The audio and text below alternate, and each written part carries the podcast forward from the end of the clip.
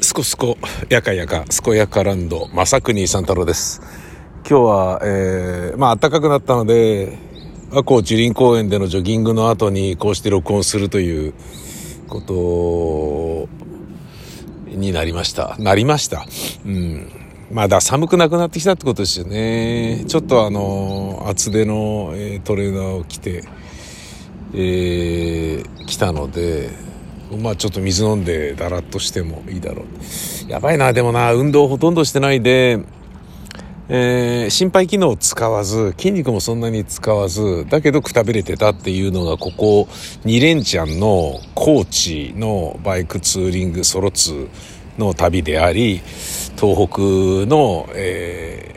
ね、ツーリング終わって疲れも癒えないうちに東北に行くっていう。まあ東北の場合はね、311に祈りたかったっていうのがあるから、まあ、あの、時期限定ではあったから、まあそういう風になっちゃったんですけど、で、ちょうどね、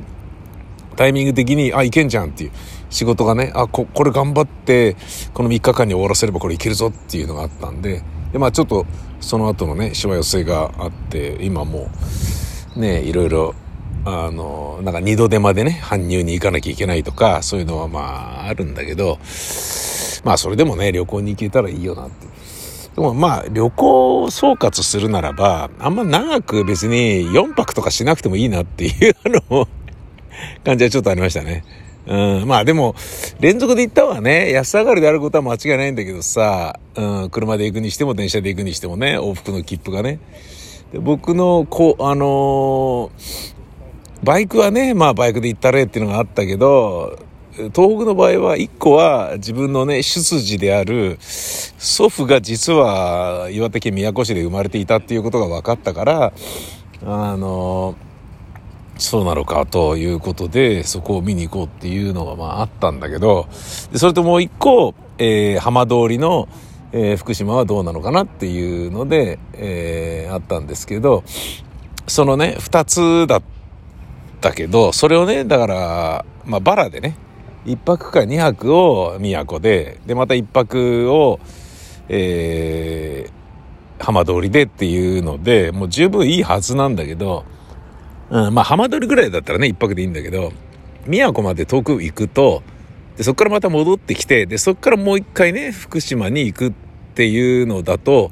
まあね、移動距離が長くなって、車だったらガソリン代はかかるし、高速代もその分倍かかるわけだから、倍ってほどじゃないにしてもね、かかりますよね。だけど、まあ、あのー、ね、世界旅行のね、クルーズの旅とかがね、いろんなとこバーって回るからね、一気に行けてね、百何十万で行けるみたいなのあるかもしれないけど、あれ全然面白そうだとは思わないもんね、僕はね。うん、もうなんか、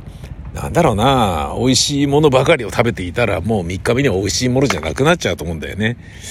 うん。あの、レンタルビデオ屋さんでね、めちゃめちゃ面白い映画作品を5本立てで見るような感じで、もう最初の1本目なんか忘れちゃうじゃん。1本見て面白かったら、2本借りたとしても、延滞するつもりでもう借り、あの、見ないで返すみたいなのとかね、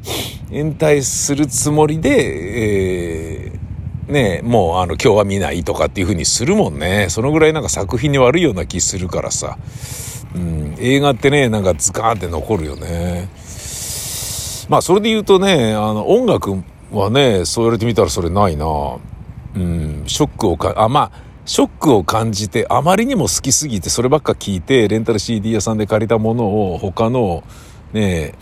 あの、聞かずにみたいなことも確かにあったことはあったけど、うん。まあ映画とか小説とかってダメージでかい、ダメージというかね、感銘受ける度合いが深いよね。大きいよね。まあ音楽もね、大きいんだけど、何なんだろうな、この違いは。時間が短いからだろうな、やっぱりな。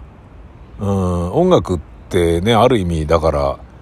小説とコントの違いみたいなことなのかな、映画と音楽の違いって。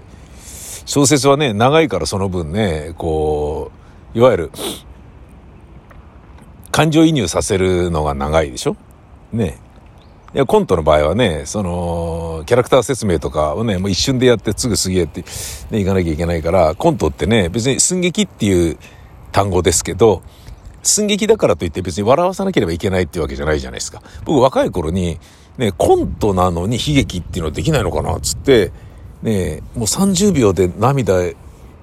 流す、刺すみたいなことできねえのかなと思ってやろうと思ったんだけど、もできないんだよね。どう、すげえ頑張っていろいろやってみたんですけど、うん、笑かす以外のコントってないのかなと思って、泣かすとか、で怒らせてもしょうがないからなってなると、感動させるとか泣かすみたいなね、まあどうしてもね、まあ5分、5分10分ぐらいかければなんとかなったんですよね。で、それはね、あの、河合のね、イダンの言えない那須山くんとかね、ホラ吹きの半蔵とかそういう作品であるんですけど、それはね、あの、人力車がやっていた東京バビロン寄せとかでやって、あ、すげえっつって、あの、また宮か変なことやり始めたっつって、ね、でも芸人さんの中ではね、あれはすごいなっつって、ああいうのをやってみたいな、みたいなね、こと言ってくれる人もいたけどね、言ってる人は大抵売れてないんですけども、しょうがないんですけど。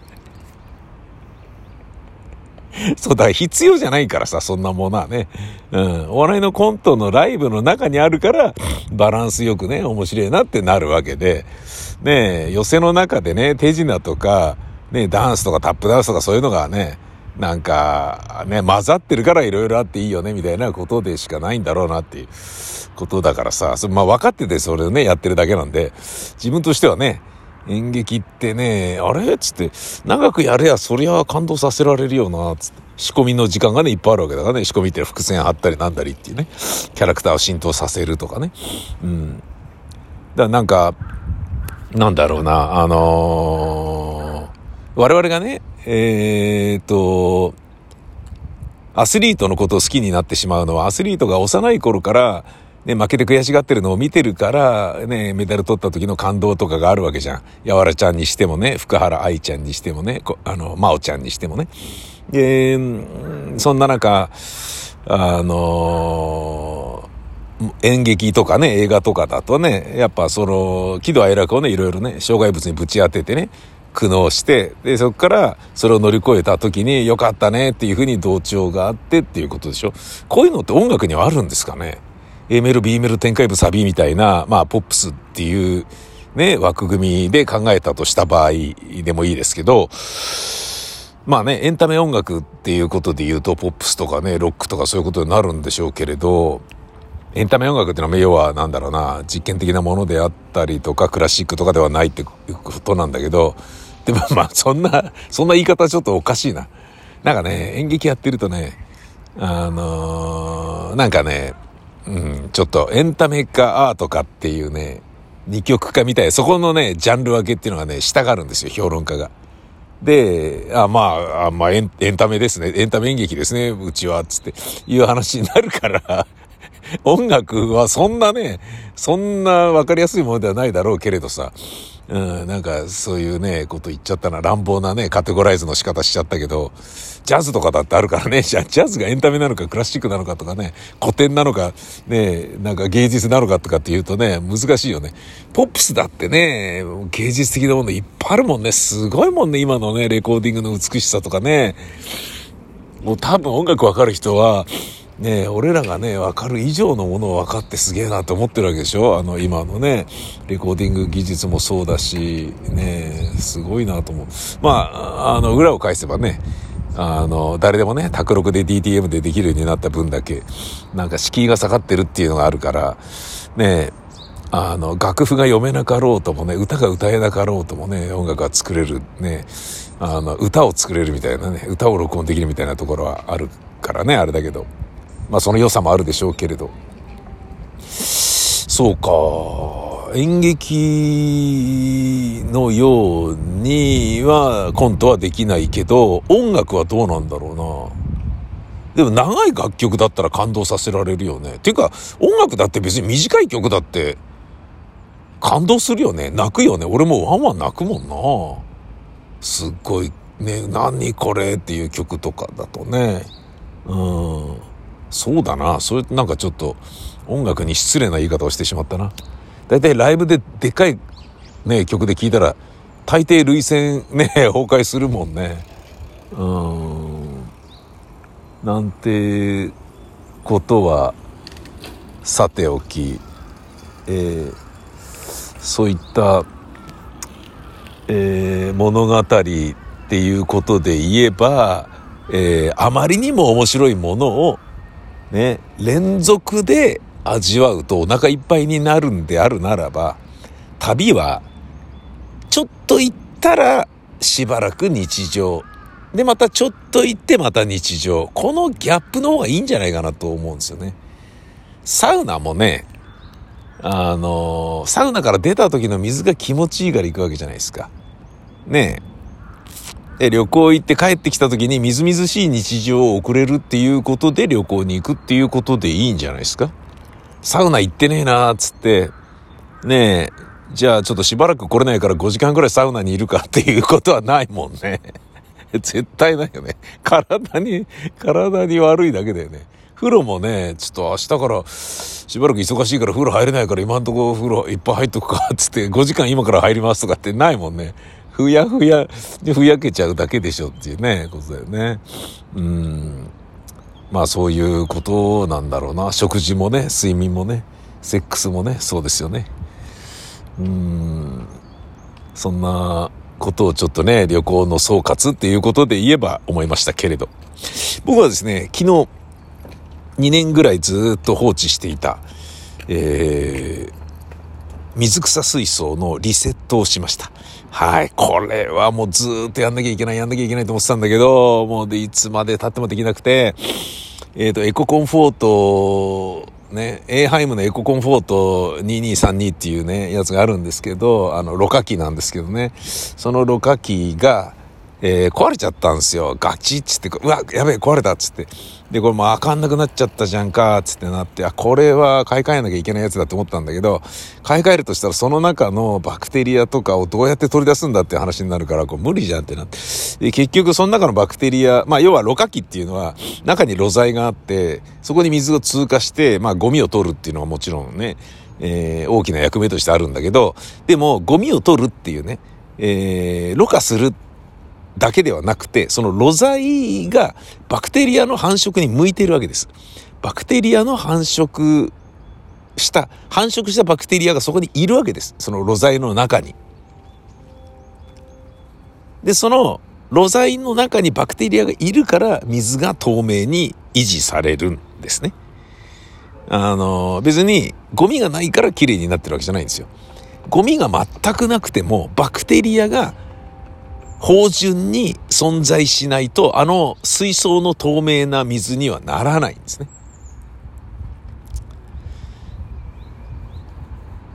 白濁するんですよね。バクテリアがいないと。もわーってするんですよね。ええ。なぜならバクテリアがいないから。だから、綺麗な水をキープするのはバクテリアが絶対必要なんですよ。で、そのバクテリアがいる状態を作るのに、まあ、ろ過器を回して1週間ぐらいかかるんですね。で、昨日リセットして、えー、まあ、わずかに残ってる生態はいるんですよ。あの、エビとかね、テトラとかね。だけど、もうそれはね、他に行くとこないんでそこにいてもらうしかないんだけど、あの、バクテリアなくなっちゃった、な、なくなっちゃったから、露剤の中のバクテリアがいなくなってるから、えー、大丈夫なのかなってのはちょっと心配なんですよね。だけど、まあ水の中に、まあバクテリア剤っていうのがあって、バクテリアね、チューってスポイトです、ね、チューって入れるとバクテリアブワーっとこう、で、割と早めにバクテリアが広がっていくよっていう、そういう薬があるので、それ入れたので、新しいエーハイムのエココンフォート2232でも、えー、もうね、早いうちに1週間かけずにバクテリアが溜まってくんじゃないかなと思うんですよね。まあ、今朝見たけど、普通に透明になってたから、これ大丈夫かなと思ってはいるんですけどね。うん。で、あの、バクテリアができれば水が出来上がるので、で、水が出来上がったら生体を入れられる。生体っていうのは、あの、生き物ですね。えー、まあ、魚とかエビとかですよ。あと、貝とかね。うん。コリドラスとかね。まあ、コリドラスも魚ですけど。で、魚をなぜ今入れちゃいけないのかっていうと、えー、まあ、多分生きることは生きるんだと思うんですよ。だけど、バクテリアが存在していないから、バクテリアが存在していないところに魚入れても、まあ魚は死にはしないんだけど、魚のための餌を入れなければいけませんよね。だけど、餌を入れたら魚の食いかすによって出た餌のゴミが水を汚し、バクテリアの生成を妨げちゃうんですよね。だけど、ある程度バクテリアがちゃんとしてれば、ゴミはゴミとして、ろ過器を通過してきれいにされるだけで、えー、水質のバランスは保たれるので、バクテリアがしっかりいる水になればですよ。なので、えー、餌を入れたくないから、餌で汚さないために生体は入れないようにしようという一週間を今から過ごすことになっております。はい。ちなみにですね、えー、それと別に、あの、水草は餌いりませんので、水草は、えー、ジョボジョボ足していこうかなと思っています。で昨日もですね、買、買いました。えー、あの、ラージパールグラスね。えー、ラージパールだけでも、わび草っつってね、あの、石にしっくりつけてるやつがあるんですよ。うまくできてるやつが。わび草はね、あのー、抜けないんでね、シュバババーって抜けないから便利なんだけど、1900円ぐらいするんですよ、1個。まあ、昨日行ったところはちょっとね、いいね、僕の大好きなね、ペンギンズビレッジっていう、あのー、アクアリウムのね、専門店なんで、うん、あの、どちらかというとね、金魚屋さんとか、そういう熱帯魚屋さんというよりは水草屋さんっていう感じのところなんで、うん、もう本当にね、ためになるのでいろいろね、話聞くだけでも勉強になっていいんですけど、そこでね、昨日8000円ぐらい買ったけどね、やっぱ45センチ水槽のね、まあ半分もいかないですもんね、そんなに買っても。だ今日またね、ちょっと、今日はね、お休めの平和台にあるビビッドというところに買いに行こうかなと、ちょっと思ってはいるんですけど、うん。で、ね、あの、農薬がね、ついてないやつ買わなきゃいけないから、農薬に強い金魚とか、そういうののとこにね、入れる松藻とかね、ああいうのは、なんかね、薬剤ついてたりするんで、それはちょっと入れられないので、でどうしてもね、しっかり管理されてる高いやつになるんだけど、で、物によっては CO2 を足さないといけないんですよね。これだけね、世の中が、地球上が CO2 問題なのに CO2 を足すっていうのも何なのかっていう話なんだけど、えー、ポコンポコンつってね、あの、CO2 を水に足してやることで、CO2 っていうのは、その水草の栄養ですから、あの、でも入れすぎるとね、生態全滅しちゃうんで要注意なんだけど、あの、ボコボコボコボコボコとかって言ってね、やっちゃうとね、わーっつってね、死んじゃうんですけど、その、えー、水草のポコンポコンっていうやつを、えー、入れなくても育つ。あの、普通の水でも十分育つよっていうようなもの、水草ってなると、あの、深緑の、もうま黒に近いような深緑の、色が濃ければ濃いほど頑丈なんですよ。で、成長が遅いんですよ。成長が遅いのは僕楽で好きなんですよ。あの、トリミングしなくていいから、トリミングっていうのは床屋さんみたいにちょきちょき切るってことですよね。そのトリミングを必要としないんですよ。深緑だと。で、明るい色であれば明るい色であるほど軟弱であり、えー、結構手間がかかり、で、成長し始めたら一気にね、かかったら成長がバーって進むから、うわ伸びたっつってちょきちょきちょきちょきって切らなきゃいけないんですよ。っていうことを考えると、あのー、やっぱ深緑が良くなるんだけど、でも深緑ばっかりだと水槽が暗くなるから明るいで入れなくて、それでちょっとまあね、簡単とされているパールグラスから始めたわけですよ。始めたっていうかね、まあ前にも何度もそんな買ってんですよ。パールグラスとかね、あのーグロッソとかそういうのはまあグロッソはもっと難しいですけど CO2 なきゃできないですけどそういうの買ったりしてやってんだけど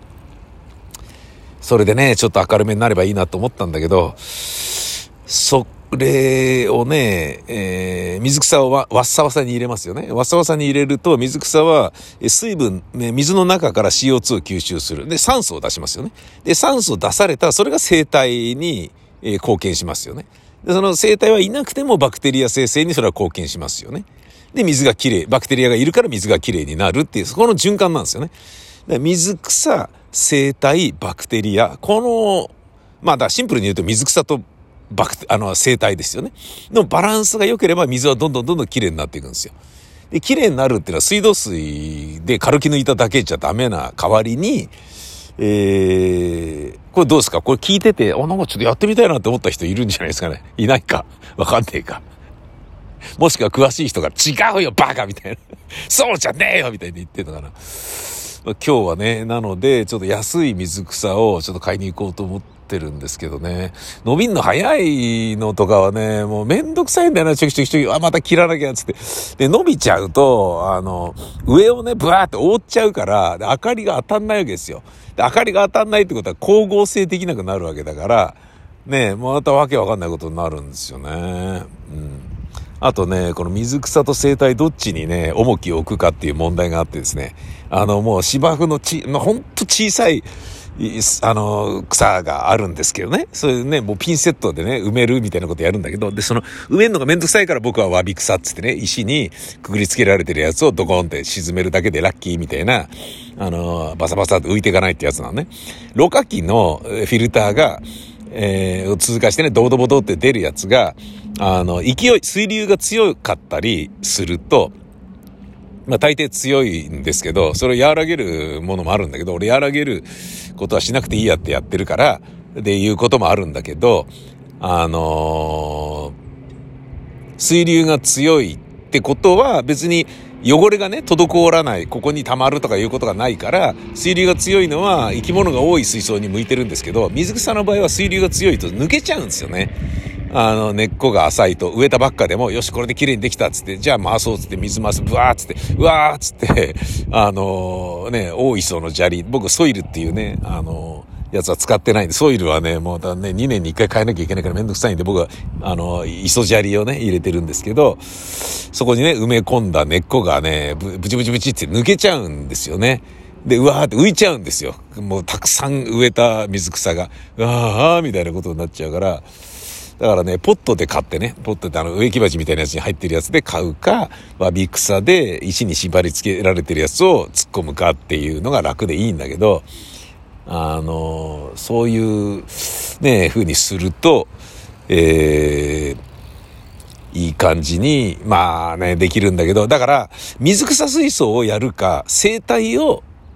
えー、楽しむ水槽をやるかっていうのを最初に決めないといけないんですよね。両方やるってのは無理なんですよね。まず無理ですね。あの、生態がいっぱいいるってことはそれだけゴミが出るってことだから、掃除いっぱいしなきゃいけないでしょ掃除しなきゃいけないってことは、磯砂利なりソイルなりの中にあるゴミをす、すすらなきゃいけないから、あのー、なんだ、ポンプみたいなやつでね、水替えするときに、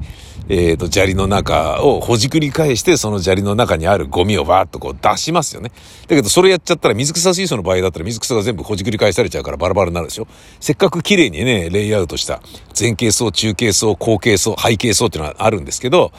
前傾層っていうのはね、タッパが短い、ね、あの、芝みたいなやつを前に並べる。で、後ろの方はタッパがある背景層っていうのを並べるわけで、舞台装置作るような感じの面白さなんですよね。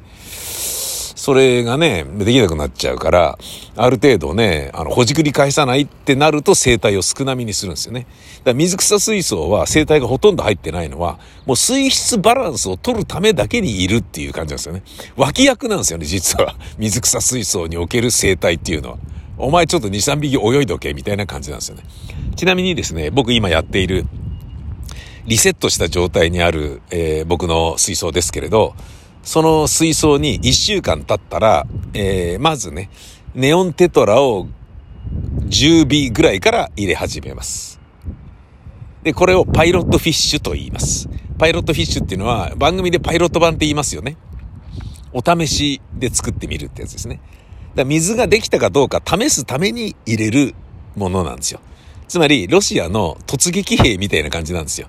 ロシアはね、囚人をね、集めてね、あなんかこう、免除してやるから、戦争行け、つって。だけどね、今ね、前線でやらされてるのはね、とりあえず、こっから出てって突撃しろ、つって。で、出てったらバシバシで撃たれるじゃないですか。で、撃たれて死ぬのはどうぞ死になさいって感じで、で、撃たれた時に、撃った場所、ウクライナがどっから撃ったかを判断するために、いいから行けっつって行かすんですよね。で、ダーっつって行って、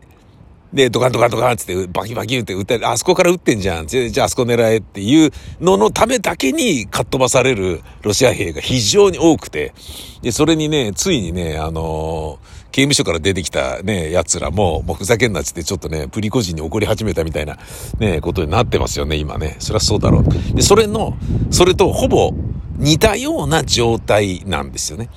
だけど、攻撃はされませんから、パイロットフィッシュの場合は。もう、多分大丈夫だと思うよっていう感じなんですよ。だけど、お試しなんですよね。で、そのお試しのパイロットフィッシュが死ななければ、じゃあ、本命の自分がね、入れたい、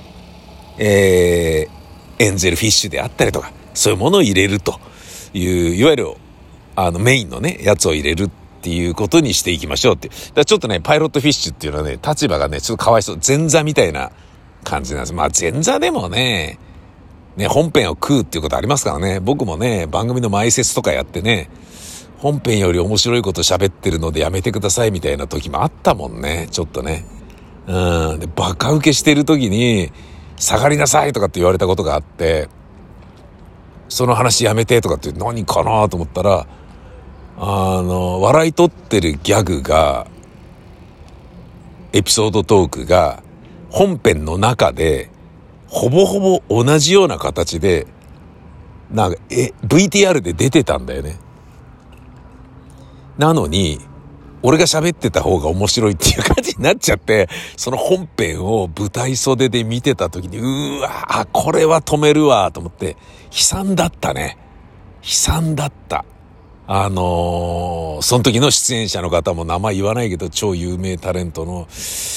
人がね、悲惨だったな、あれは。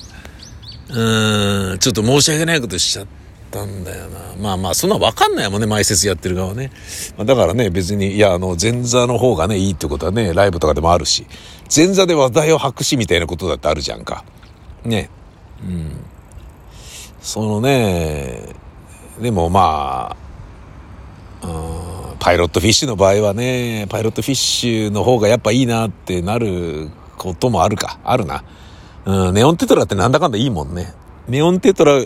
ね、100匹いりゃそれだけでね、美しいもんね、水槽ね。うん、なんてことをちょっと思ったりした。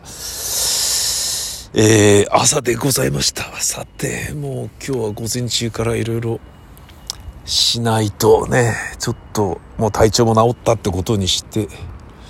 自転車にハエが止まってるのが嫌な感じだけど、それを蹴散らしながら、ポケモン GO のね、ポケモンボールがなくなっちゃったんで、自転車にね、えー、スマホをつけて、ポケモンジムの 看板をくるくる回して、ポケモンボールを集めながら帰ります。ほんじゃあ、今日も頑張って行ってみよう